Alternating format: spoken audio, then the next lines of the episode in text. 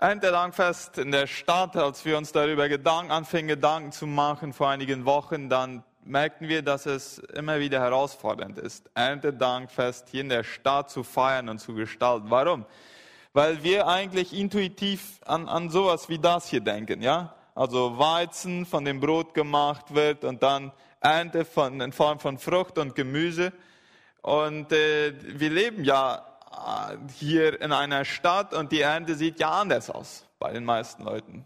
Äh, ich überlegte schon mal, vielleicht will irgendjemand irgendwann mal äh, auch noch äh, andere Arten von Kreativität ausnutzen und oder aus, aus äh, probieren und vielleicht stellen wir nächstes Jahr ein, ein, ein Motorrad hin und hängen ein paar Aktienscheine auf und einen Check und ein paar Dividenden und so. Äh, ich weiß nicht genau, wie man das bildlich darstellen würde, aber dafür gibt es ja gute Leute.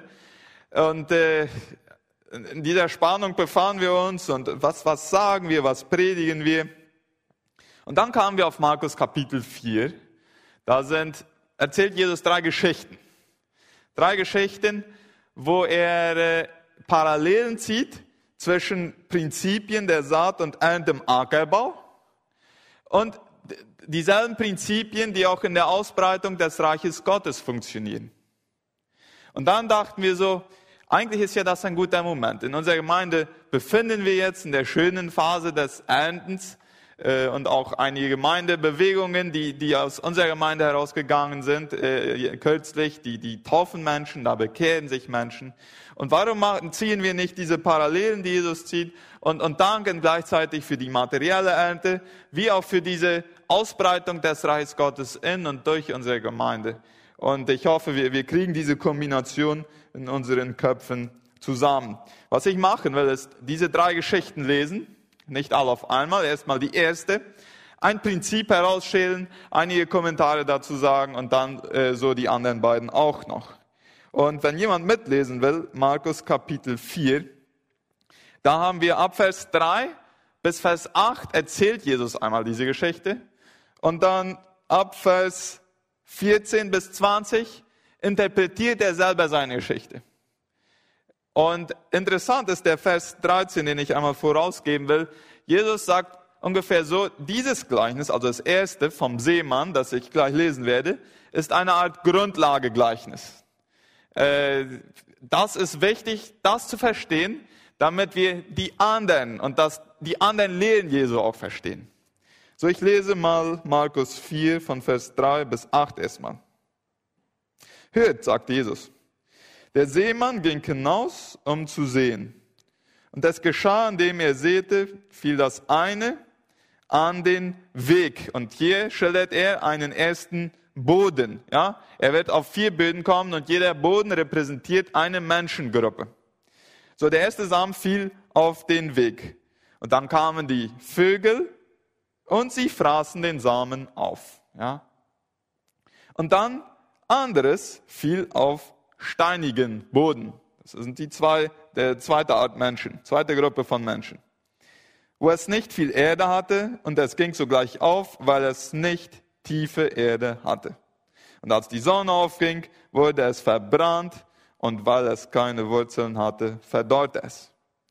Und anderes fiel unter die Dornen, das ist der dritte Boden. Und die Dornen sprosten auf und erstickten es, und es gab keine Frucht.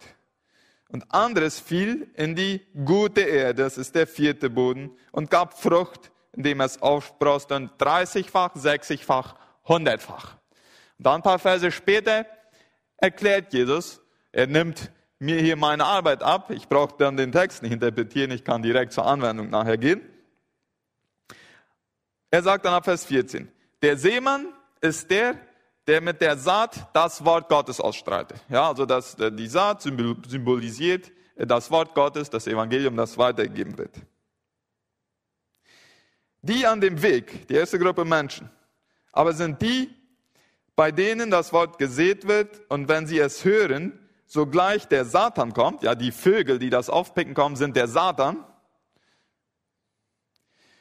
und das Wort wegnimmt, das in sie hineingesät worden ist.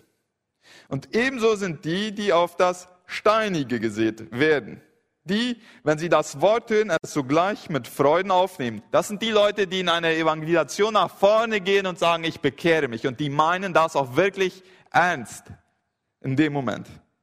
Aber sie haben keine Wurzel in sich, sondern sind Menschen des Augenblicks, wenn nachher Bedrängnis oder Verfolgung um des Wortes oder des Glaubens willen entsteht, nehmen sie Anstoß. Also wenn dann, wenn sie irgendwann in eine Situation kommen, wo sie sagen, jetzt muss ich irgendwas dafür einstecken und die Situationen sind unvermeidbar, das wissen all die Christen, die schon etwas länger auf dem Weg sind und die auch die, die nicht so lang sind. Wir müssen manchmal etwas dafür einstecken, um Jesus treu zu bleiben. Und wenn der Moment kommt, dann sind diese, die auf den, so wie auf dem Stein sind, die sagen, okay, Jesus, bis hier. Ich wollte die Privilegien des Glaubens, ich will nicht die Pflichten. Ja, das sind die Leute beim zweiten, der, der zweite Boden. Und andere sind die unter die Dornen gesäten, ja, der dritte Boden. Es sind die, die das Wort gehört haben und die Sorgen der Zeit und der Betrug des Reichtums und die Begierden nach den übrigen Dingen kommen hinein und ersticken das Wort und es bringt keine Frucht. Also da wird auch einmal was geboren, etwas Authentisches, aber wo es sich, wenn sie in, Situation, in der Lebenssituation reinkommen, Gott oder äh, mein, mein, mein Streben nach Reichtum und die damit verbundenen Sorgen und so, dann ziehen sie doch äh, den materiellen Reichtum vor. Und dann kommt der vierte Boden äh, und die auf die gute Erde gesäten sind jene, die das Wort hören und aufnehmen und Frucht bringen eines 30, 60 und 100-fach. Lasst mich einige Bemerkungen zu dieser Geschichte machen. Der erste Eindruck könnte ja sein, dass es entmutigend ist. Ja? Vier Böden, drei sind schlecht. Also drei bringen uns nicht wirklich weiter. Ja? 75 Prozent. Warum sollen wir so viel Frustration erleben, wenn wir das Wort Gottes aussehen und äh, letztendlich äh, ist nur einer von vier gut? Aber wisst ihr was, liebe Leute? Beim, beim, beim weiteren Nachdenken über, dieses Wort, äh, über diese Geschichte äh, wurde ich ermutigt. Warum? Weil mir mit einmal bewusst wurde, ja, wir, wir predigen das Wort, wir, wir sind Zeugnis in, in, in der Uni, in der Arbeit, wo immer wir sind. Und äh, einige werden nicht interessiert sein und das ist okay. Das ist dann schon außerhalb von meinem Einflussbereich. Einige werden am Anfang einbeißen, sozusagen, aber, und, und sich vielleicht auch bekehren und die werden irgendwann abfallen. Und das ist dann nicht meine Verantwortung. Meine Verantwortung war zu sehen. dass ich, ich, ich kann nicht bestimmen, ob der Boden fruchtbar ist oder nicht. Das ist, dass, dass irgendwie Gott in seiner Allwissenheit, äh, äh, der lenkt die Sachen so, wie er es will, und wir werden das nicht immer verstehen. Weil es ist ja ein großes Potenzial darin, dass man sich selber beschuldigt, ja, wenn man Leuten das Evangelium weitergegeben hat und die kommen auch zum Glauben und irgendwann fallen die ab. Das passiert auch Eltern mit ihren Kindern und dann beschuldigen sie sich selber. Und das ist, äh, kann, kann sehr, sehr äh, auch für die emotionale Gesundheit äh, äh schlecht sein. Unsere Aufgabe ist zu sehen, ob der Boden fruchtbar ist oder nicht. Das können wir nicht bestimmen. Und dann stellen wir uns mal diesen Ackerbauer vor, diesen Seemann. Stellt euch mal vor, der hat jetzt auf diese vier Böden gesät und der hat gemerkt, gut, hier bringt viel Frucht, hier auf der Straße, das funktioniert nicht, bei den Steinen auch nicht, bei den Dornen auch nicht. Welcher Ackerbauer würde jetzt sagen, okay, geben wir den Dornen nächstes Jahr noch eine Chance? Oder versuchen wir es nochmal auf der Straße? oder unter den, äh, auf, auf den Steinen. Die sind ja so schnell aufgegangen und so. Kein Ackerbauer würde seine Zeit, seine Energie damit verbringen, sehr viel Zeit und Mühe in diese Böden zu investieren, weil das nimmt die Zeit und Mühe weg, die er für den fruchtbaren Boden hat. Oder in anderen Worten, kein Unternehmer würde sagen, ich will einen Buchladen irgendwo im Inland vom Paraguay aufmachen, wo kaum jemand lesen kann. Warum? Weil, weil man keinen Profit daraus schlägt. Ja, also wenn wir das Material, mal rein Material ansehen, wenn es ums Geld geht, dann haben wir es ganz klar. Wir werden uns darauf konzentrieren, wo es Frucht bringt, wo ein Profit rauskommt. Sollten wir nicht genauso eifrig wenn es um, um, um die Ausbreitung des Reiches Gottes geht, uns hauptsächlich auf die Leute konzentrieren, wo es Frucht bringt? Ja, wenn dir jemand einen Aktientipp geben würde, wo er sagt, kauf heute Aktien, in einem Jahr werden die zwischen 3000 und 10.000 Prozent aufgewertet sein. Ja, das klingt ein bisschen irreal, ja, aber das ist das, was ich hier lese. Wenn Jesus sagt, der eine Boden, der bringt 30-fach. Wie viel ist 30-fach? 3000 Prozent, nicht wahr? 60-fach ist 6000 und 100-fach ist 10.000 Prozent. Ja? Gut, wenn du einen Aktientipp kriegst und du sagst, äh, nach einem Jahr wird zwischen 3000 und 10.000 Prozent Aufwertung sein von dieser Aktie, die du heute kaufst. Also einfach rein materiell gesehen wäre man äh, bekloppt, wenn man nicht alles verkauft, was man hat, um all sein Hab und Gut da reinzustecken. Und dieses Bild will Jesus nehmen, um uns klar zu machen, sucht fruchtbaren Boden. Wie finden wir fruchtbaren Boden? Ist darauf die nächste Frage. Einmal wissen wir, dass wenn Personen durch äh, Etappen der Veränderung gehen in ihrem, zum Beispiel, wenn sie von der Schule in die Uni gehen oder anfangen zu arbeiten oder wenn sie anfangen, eine Liebesbeziehung äh, einzugehen oder wenn sie ein erstes Kind kriegen oder wenn man umzieht. Die, diese Etappen, wo man einmal sozusagen aus seiner alten Routine enthoben wird und, und man muss sich eine neue Routine machen im Leben. Das sind immer offene Türen und Gelegenheiten oder die Wahrscheinlichkeit ist da höher, dass Menschen auch da offen sind fürs Evangelium. Eine zweite Art von, äh, von äh, fruchtbarem Boden sind die Menschen, die viele Probleme haben. Ich las kürzlich in einem Buch über eine Gemeindegründungsbewegung in den Vereinigten Staaten die, die haben folgenden Spruch in ihrer Gemeinde, in Gründungsbewegung. Böse Menschen sind fruchtbarer Boden, denn sie haben viele Dünger. Ja, und ich, ich verstand das nicht gleich und dann musste ich das nochmal lesen. Äh, wie ist das?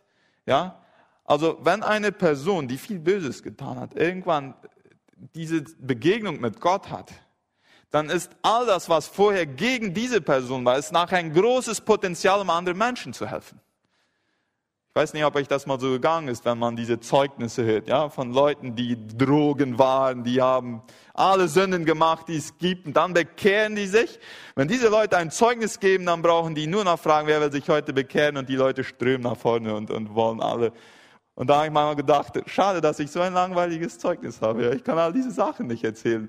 Und ich würde jetzt keinem raten, dass er erstmal all diese Sünden ausprobiert, damit er nachher viele Dünger hat als fruchtbarer Mensch. Aber was der Satan zur Zerstörung äh, äh, bezweckt hatte, das wird nachher ein Potenzial. Das wird nachher ein Potenzial. Und dann sind die Krisen. Die Krisen produzieren fruchtbaren Boden. Ich will das verdeutlichen. Äh, ich weiß nicht, ob ihr mal was von Google Trends gehört habt. Google Trends. Ich habe das kürzlich äh, auch erst kennengelernt, als Christian Hiebert, mein Freund und Mitarbeiter, mich darauf hinwies. Dann äh, sagte er, wenn, wenn du zum Beispiel Gott, also man sucht die Seite Google Trends, in, in, in Google natürlich, und dann schreibt man Gott rein, oder ich habe das da mal mit Dios gemacht, dann kann man sehen, wie, wie viel die Leute in, in letzter Zeit, man kann dann einstellen, für, für wie lange und von wo, aus allen Ländern oder der ganzen Welt, äh, irgendeine Suche in Google gemacht haben, wo das Wörtchen Dios drin war. Und dann kam ein interessantes Bild. Können wir das einmal sehen hier, Gubert? Äh, dies ist ein Bild vom letzten Jahr, wo Dios, also suchen in Google nach Dios, wo irgendwas mit Dios drin war. Und dann fällt uns der eine Berg da auf, ja? Wann war das? Dieser Berg, also diese Spitze nach oben, das war März und April von diesem Jahr. Warum dann? Weil dann die Quarantäne und die ganze äh, äh, Corona-Krise, wenigstens mehr auch in der westlichen Welt, von China einmal weg und mehr zu uns kam und zu, zu den USA und Europa und so. Und da haben alle einmal Angst und so wie die Menschen dann sind, wenn sie Angst haben und Probleme, und Alexis erwähnte das hier ist im Zeugnis, dass wir manchmal so funktionieren, dann suchen wir was über Gott. Und interessant ist an dieser Kurve, äh, eigentlich ist das nicht eine Kurve, nicht wahr? Die, die ist ziemlich spitz, um, um das Kurve nennen zu können. Das ist eine Spitze. Ja, die geht ziemlich schnell auch wieder runter. Aber die ist nach dem Berg höher als vor dem Berg. Was bedeutet das? Heute sind viel mehr Menschen offen für Gott als im Februar. Ja, wir hatten einen Lehrer, der sagte immer Vendita Crisis. Die Krisen der Leute sind unsere Gelegenheiten. Sie produzieren fruchtbaren Boden. Sie produzieren fruchtbaren Boden. Ich hatte einen Lehrer, äh, Dr. David Cornfield, der, als wir Mentoring mit ihm hatten, der sagte zu uns, wenn jemand zu dir kommt und dich bittet, sein Mentor zu sein, dann gib ihm eine Hausaufgabe. Irgendwas. Zum Beispiel ein Buch in der Bibel durchlesen und daraufhin äh, einige Bemerkungen oder ein, ein Resümee, eine, eine, eine Zusammenfassung bringen oder ein Buch lesen oder irgendeine Hausaufgabe, irgendwas sehr Konkretes. Wenn diese Person dann nächstes Mal kommt und sie hat die Hausaufgabe gemacht, dann weißt du, diese Person, die will wirklich arbeiten. Wenn die Person nächstes Mal kommt und sie hat die Hausaufgabe nicht gemacht, dann sagt er, dann sagt Gloria Dios. Für diese Person bin ich nicht verantwortlich. Ja, und äh, tatsächlich, das, das hat mir schon viel geholfen, um mich mehr auf fruchtbaren Boden zu konzentrieren und nicht so viel Zeit zu verlieren mit denen, die vielleicht gerne irgendwie immer wieder Aufmerksamkeit wollen, aber nicht wirklich arbeiten wollen, um etwas in ihrem Leben zu schaffen. Kommen wir zur nächsten Geschichte. Diese erste war die längste, so die anderen beiden sind etwas kürzer. Ich lese die Verse 26 bis 29 aus Markus 4. Das ist die zweite Geschichte, die Jesus hier erzählt, die zwischen Ackerbau und Reich Gottes Parallelen zieht. Und Jesus sprach, mit dem Reich Gottes ist es so, wie wenn ein Mensch den Samen auf das Land wirft und schläft und aufsteht, Nacht und Tag. Und der Same sprießt hervor und wächst. Er weiß selbst nicht wie. Die Erde bringt von selbst Frucht hervor Zuerst Gras, dann eine Ehre, dann fallen Weizen in der Ehre. Wenn aber die Frucht es zulässt, so schickt er sogleich die Sichel, denn die Ernte ist da. Ich habe das Prinzip von dieser Geschichte so genannt, Wachstum geschieht automatisch. Ich hatte da erstmal meine Hemmungen damit, das so äh, zu nennen. Warum? Weil äh, wir ja nicht in eine Art fatalistische Haltung äh, hineinsinken wollen und sagen, okay, ich, ich gebe mir irgendwie jetzt dem Schicksal hin, äh, das wächst, okay, und wenn es nichts wächst, okay, äh, das ist doch alles Gottseins und ich, ich schlafe einfach nur. Warum habe ich trotzdem den Begriff automatisch gewählt? Weil der hier im Text ist. Der ist in dem griechischen Text. Irgendwie Automatus oder so ähnlich ja, wovon auf jeden Fall unser Wort automatisch kommt. Da in Vers 28. Die Erde bringt automatisch Frucht hervor. So steht es in der Bibel. Das Wachstum ist automatisch. So, was nach Jesu Worten die Aufgabe des Seemanns ist, Wort ausstreuen und dann schlafen gehen. Ja, da qualifiziere ich auch, um Mitarbeiter Gottes zu sein. Ja? Wort ausstreuen, dann schlafen gehen. Und alle qualifizieren alle Christen. Wir sollten irgendwie nicht zu schnell den Eindruck geben, dass wir sehr hohe äh, Standards erfüllen müssen, bevor wir irgendwie das Wort Gottes weitergeben müssen. Sonst hätten wir in der Jugend niemals angefangen, Salidas Evangelistikas zu machen. Ja? Also dies kann jeder. Jeder. Und das Wachstum, was daraus wird und so, das ist außerhalb von unserer Kontrolle das Wort weitergeben, das kann jeder. 1. Korinther 3 nimmt beim Sehen noch das Gießen dazu. Also der Text sagt, äh, einer, der seht das Evangelium, der andere begießt es, ja, aber das Wachstum gibt der Herr alleine. Ich las ein interessantes Zitat äh, vor einigen Wochen, das ging so. Beurteile deinen Tag nicht nach dem, was du erntest, sondern nach dem Samen, den du siehst. Ja? Also in anderen Worten, wir können gar nicht direkt, äh, wir können nicht die Ernte verursachen. Das ist außerhalb unserer Kontrolle. Aber wir können sehen. Und wir sollten unseren Erfolg oder Misserfolg äh, so messen mit den Dingen, die wir tun können und nicht mit denen, die nur Gott tun kann.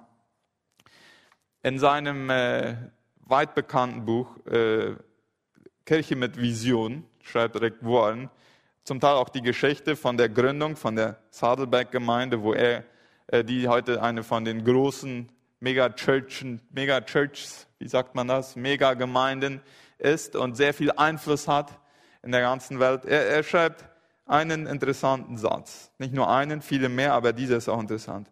Unser Ziel, sagt er, ist nicht Wachstum der Gemeinde. Ja, ich dachte mir so, du kannst groß reden. Du hast eine Gemeinde, wo jeden, jeden Sonntag 25.000 Leute zum Gottesdienst kommen. Jetzt gerade nicht, aber vor der Quarantäne. Und in, in YouTube schauen noch mehr, was du machst. Äh, und der sagt, unser Ziel ist nicht Wachstum. Er sagt, unser Ziel ist Gesundheit. Und eine gesunde Gemeinde wird immer wachsen. Interessant, nicht wahr? Das bedeutet im Umkehrschluss auch, wenn eine Gemeinde nicht wächst oder sich multipliziert, äh, ist wahrscheinlich irgendwas krank. Diese Wahrheit verinnerlicht zu haben, das Wachstum geschieht automatisch. Es ist außerhalb unserer Kontrolle. Ja, wir sind zum Sehen berufen, auch zum Begießen. Aber das Wachstum, das ist bei Gott. Das kann uns emotionale Gesundheit geben, wenn wir durch Trockenphasen gehen. Also wenn unsere Gemeinde vielleicht mal nicht wächst. Und es kann gleichzeitig, wenn wir durch gute Phasen gehen und sehr viel wächst, hält es uns demütig, weil wir wissen, dass es gar nicht wegen uns ist, dass es wächst. Es ist nur, weil Gott aus seiner Gnade unsere Gemeinde irgendwie dazu gebraucht, um sein Reich Gottes zu bauen. Und kommen wir zur dritten und letzten äh, Geschichte, die ist in Vers 30 bis 32 in Markus Kapitel 4. Und Jesus sprach, wie sollen wir das Reich Gottes vergleichen? Oder in welchem Gleichnis sollen wir es darstellen? Wie ein Senfkorn, das, wenn es auf die Erde gesät wird, kleiner ist als alle Arten von Samen, die auf der Erde sind. Ja, Reich Gottes fängt ganz klein an, ganz klein. Und wenn es gesät ist, geht es auf und es wird größer als alle Kräuter und es treibt große Zweige, so dass unter seinem Schatten die Vögel des Himmels nisten können. Und in vielen solchen Gleichnissen redete Jesus seine Worte. So, er nimmt ein drittes Beispiel von dem Prinzip des Ackerbaus und wendet es auf die Reich, Reichsgottes Ausbreitung an. Wachstum und Multiplikation sind der Normalfall eines lebendigen Organismus in, in, in der Natur. Ja? Äh, unser Körper, das haben die meisten von uns in der Schule gelernt, wird fortwährend durch neue Zellen ersetzt. Ich weiß nicht, einige Monate oder einige Jahre lang dauert es, dann bin ich komplett erneuert. Äh, dann diese Zelle, die hier im Gesicht ist, das ist heute eine andere als vor einigen Jahren. Ja? Weil es ständig Zellenmultiplikation gibt und einige sterben ab. Und wo die Multiplikation aufhört, da fangen wir an zu sterben. Ja, es hört sich komisch an, da fangen wir an zu sterben, aber da fängt tatsächlich ein Prozess an, dessen Schluss äh, der Tod ist. Und dann las ich was Interessantes. Äh, wissenschaftliche und statistische Wahrscheinlichkeiten zeigen, dass ein einzelner unbeschädigter Weizenhalm der ungehindert reproduzieren und wachsen kann, in der Lage ist, in nur acht Jahren eine Ernte hervorzubringen, mit der die gesamte Weltbevölkerung ein ganzes Jahr lang versorgt werden könnte. Wow. Ja, das Potenzial, das Multiplikationspotenzial hat Gott in, in, diese, in diesen Samenkorn hineingelegt. Und in dem Sinn will er und baut er sein Reich Gottes. Ich habe kürzlich ein Buch gelesen von einem Brother Jung, The Heavenly Man heißt das Buch. Der erzählt die Geschichte, eigentlich seine Geschichte, wo 1970 in China praktisch kein Christ an der Oberfläche war. Ja, so ähnlich wie Nordkorea heute. Kein Christ, weil einfach von einer sehr kommunistischen Regierung alles unterdrückt wurde. Und dann fing eine Bewegung in den Häusern an, Hausgemeindebewegung, Und äh, sie säten das Wort Gottes. Gott schenkte Wachstum. Und im Jahre 2000 zählten sie in dem, in dem Netz von Hausgemeinden 58 Millionen Christen. Und bis heute schätzt man wahrscheinlich schon 100 Millionen. Ich weiß gar nicht, ob das irgendjemand weiß, denn es ist gar nicht so einfach, diese Statistiken dazu zu erheben. Ja, aber das ist so ein Wachstum. So wie ein kleiner Samenkorn zu einem großen Baum wird. Ja, das haben wir immer wieder in der Menschheitsgeschichte gesehen, äh, dass, dass Gott diese Art Wachstum, dieses, diese Art Wachstum auch schenkt. Und für uns als Gemeinde bedeutet das, solange wir mit der Mentalität arbeiten, Menschen, und dass, dass das unsere Priorität ist, Menschen für den Glauben zu gewinnen, als Gemeinde zu wachsen, neue Gemeinden zu gründen, die sich multiplizieren, arbeiten wir im Sinne Jesu. Aber sobald wir sagen, wir sind ja schon 500 und, und wir fühlen ja uns ziemlich gut miteinander, warum würden wir nicht mal sagen, das ist gut, wir bleiben mal so? Da hören wir auf, im Sinne von dieser Geschichte Jesu zu arbeiten. Das ist keine Option. Das, das hat Jesus nicht so vorgesehen für die Gemeinde. Was hat diese Corona-Situation für Potenzial? Und hier will ich ein persönliches, ein persönliches Wort weitergeben. Ich habe viel darüber nachgedacht. Gott, und Gott, was willst du eigentlich mit diesem Ganzen? Äh, wir als Gemeinde würden so vieles machen wollen, das dürfen wir jetzt nicht machen. Wir vermissen so sehr die Gemeinschaft, die, die Leute und so weiter und so fort. Und ich glaube, äh, lieber Zuhörer, Gott führt uns neu und stärker wieder zurück zu dieser Erkenntnis, dass Jüngerschaft im Sinne Jesu aufgrund von Beziehungen passiert und nicht aufgrund von Programmen. Programme sind nicht schlecht. Und wir werden sie auch weitermachen. Aber sie sind nicht die Grundlage für fruchtbringende Jüngerschaft. In einem Buch von Christian Schwarz, das ist ein sehr bekanntes Buch und viele von euch kennen das wahrscheinlich, das heißt natürliche Gemeindeentwicklung. Er hat da, für dieses Buch hat er eine Studie gemacht in über 1000 Gemeinden in 32 verschiedenen Ländern, in allen fünf Kontinenten. Und zu einen, einer von den Schlussfolgerungen, wo, wo er kommt, ist, äh, die evangelistische Effektivität von Minigemeinden ist statistisch gesehen um 1600 Prozent höher als die der Megagemeinden. Ja, wir schauen auf auf diese Megagemeinden. Und ich danke Gott für die großen Gemeinden in unserem Land. Und die haben Leiter mit Charisma und durch die passiert sehr viel Segen in unserem Land. Ja? Aber es gibt nur wenig Menschen, die so ein großes Ding anleiten können. Aber es gibt sehr, sehr viele, die eine kleine Gemeinde anleiten könnten. Und es ist viel einfacher, dass eine Gemeinde von zehn sich 50, 50 Prozent wächst in einem Jahr, als eine Gemeinde von 10.000. Ja? Und die, diese Untersuchung, die als eine der größten gilt in, in, innerhalb der internationalen Gemeinde, äh, zeigt das ziemlich klar. 1600 Prozent Mini-Gemeinden. Also proportionell zu den Gemeindegliedern wachsen die viel, viel schneller. Wenn jeder Christ,